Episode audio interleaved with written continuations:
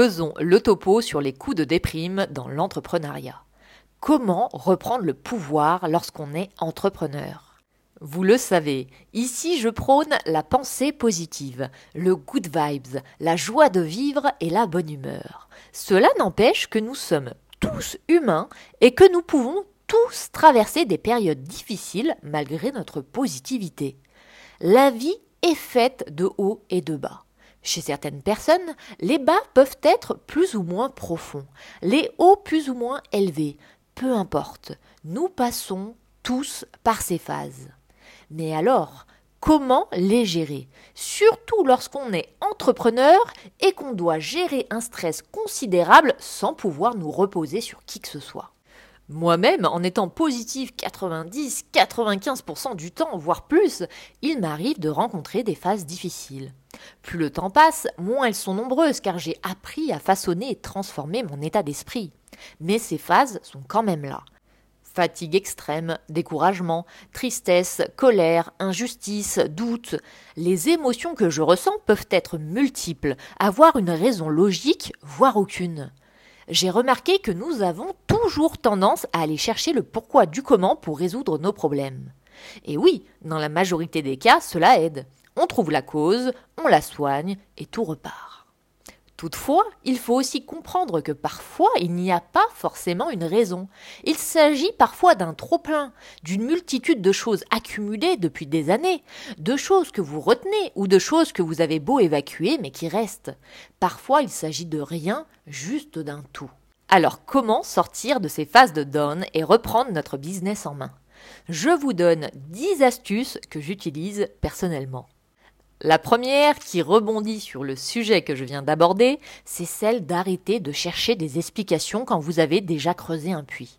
Pour beaucoup, il est essentiel de comprendre la source de son mal-être, comme je le disais, et ma foi, c'est normal, je suis la première personnellement à aimer chercher, faire des liens, mais n'oublions pas que cela peut être extrêmement énergivore. Parce que si l'on espère se libérer, faire cela est aussi souvent le signe qu'on souhaite et qu'on pense pouvoir tout contrôler. Flash News, ce n'est jamais le cas. Parfois, il faut peut-être simplement accepter que ça ne va pas et que ça passera. Attention, j'insiste, je dis cela si vous avez déjà entamé à plusieurs reprises d'aller voir un professionnel de communiquer et d'extérioriser. Si vous ne l'avez jamais fait, ce point ne compte pas pour vous. Deuxième astuce, qui peut paraître ridicule mais qu'il est bon de mentionner, c'est celle d'extérioriser. Pleurez, hurlez, exprimez-vous à haute voix ou pas. Si vous n'osez pas parler, écrivez une lettre et brûlez-la ensuite. Peu importe la méthode que vous choisirez, peu importe si elle n'engage que vous ou des proches à qui vous voulez partager ce que vous ressentez, extériorisez. Vous ne pouvez pas garder cela pour vous. Troisième astuce, déposez le masque. Il n'y a rien de pire quand on est mal que de faire semblant que d'énergie dépensée alors qu'on est déjà au plus mal. Ne vous forcez pas à voir du monde, à faire semblant. Déposez votre masque. Cela ne signifie pas que vous devez vous forcer à en parler, simplement que vous ne devez pas vous forcer à faire comme si de rien n'était. C'est personnellement quelque chose que j'ai mis beaucoup de temps à assimiler. Quatrième astuce, écoutez-vous. Si vous n'avez envie de voir personne, de ne rien faire, mettez-vous en off. Personnellement, avec mon business, je fais le minimum si je suis dans une mauvaise phase, c'est-à-dire que je me contente d'envoyer les commandes car je me suis imposé une expédition en 24 heures. Si ce n'était pas le cas, je ne ferais rien le temps que j'aurais choisi pour ne rien faire. Cinquième astuce, une fois la quatrième étape passée, ne la laissez pas s'installer. Ne laissez pas cette situation perdurer. Choisissez une période pendant laquelle vous allez vous autoriser à ne rien faire, à vous écouter, à vous laisser aller. Passez celle-ci, bougez-vous. Sortez, allez boire un verre, mangez à l'extérieur. Nous sommes seuls en tant qu'entrepreneurs et même si nous créons des liens, ils restent souvent virtuels. Mais nous avons besoin d'échanger, de rencontrer des gens IRL. C'est l'étape personnellement qui me fait aller mieux. Je sais que lorsque je suis prête à faire ça, je vais aller mieux. Je me connecte au présent, je pense à autre chose, je m'occupe, je me fais plaisir. Sixième astuce, ou devrais-je dire étape, soyez dans l'action. Une fois que vous vous êtes autorisé à aller mal, que vous vous êtes forcé à sortir, profitez de cette énergie et remettez-vous rapidement dans l'action. Personnellement, j'avance très doucement, mais je me concentre toujours sur les projets à venir de mon business qui vont me stimuler. Si faire les photos de la nouvelle co ne me stimule pas, je m'occupe d'autre chose. Je suis dans l'action, mais dans ce que j'aime. Et on sait tous très bien qu'en tant qu'entrepreneur, on ne peut pas toujours, même le plus souvent, faire juste ce qui nous plaît. Septième astuce, entourez-vous de positifs. Personnellement, j'ai pour habitude de regarder des séries type horreur, thriller, mais lorsque je suis dans une phase de moins bien, je me force à regarder des films et des séries légères, à écouter des podcasts positifs, à lire des livres fantastiques, à m'évader avec des choses qui me font du bien. Vous comprenez sans doute pourquoi j'ai créé Topo, ma marque Good Vibes, parce que j'étais animée par l'envie d'apporter du positif, par l'envie d'aider les autres indirectement, par des petites choses du quotidien.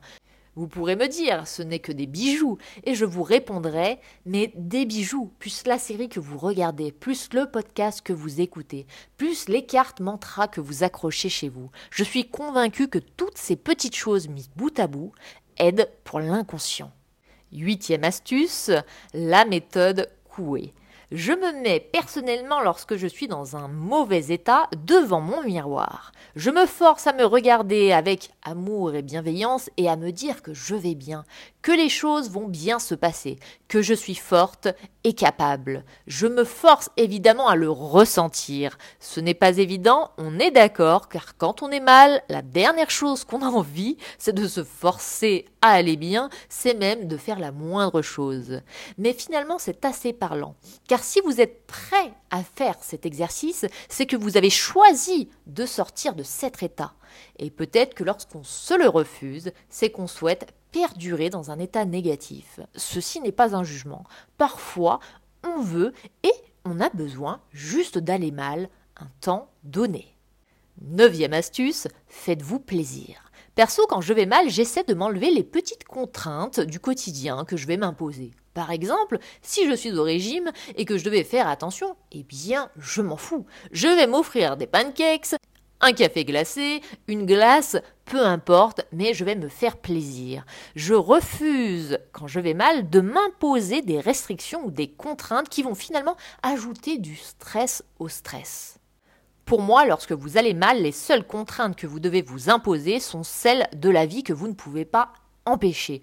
Et enfin, dixième astuce, solliciter de l'aide extérieure. Si vous avez déjà consulté un ou plusieurs psys, que vous avez déjà extériorisé, raconté votre histoire à plusieurs personnes et que rien n'y a fait, pourquoi ne pas vous tourner vers des médecines alternatives? Je le dis toujours, en 2023, on a une chance énorme, c'est celle de nous tourner vers d'autres types de médecine, hypnothérapie, kinésiologie, sophrologie. Il est fini le temps où la seule solution pour aller mieux, c'était d'aller s'asseoir sur un fauteuil pour parler. Attention, je ne dénigre aucunement les psychothérapies, d'ailleurs je suis convaincue de leur efficacité, mais j'ai vu beaucoup de personnes cumuler ce type de thérapie mais n'arriver à rien. Et je me dis, lorsque c'est le cas, pourquoi ne pas se tourner vers autre chose? Voici donc les 10 astuces que j'utilise à chaque fois que j'ai un petit coup de mou. Peut-être que vous en avez d'autres, peut-être que certaines ne vous conviendront pas. Je pense que l'essentiel finalement est vraiment, véritablement de choisir de ne jamais rester dans cet état-là. Car je le rappelle, on a toujours le choix, pas de ce que l'on traverse, mais de ce qu'on en fait. Et surtout, n'oubliez jamais que vous pouvez toujours gagner si vous le voulez.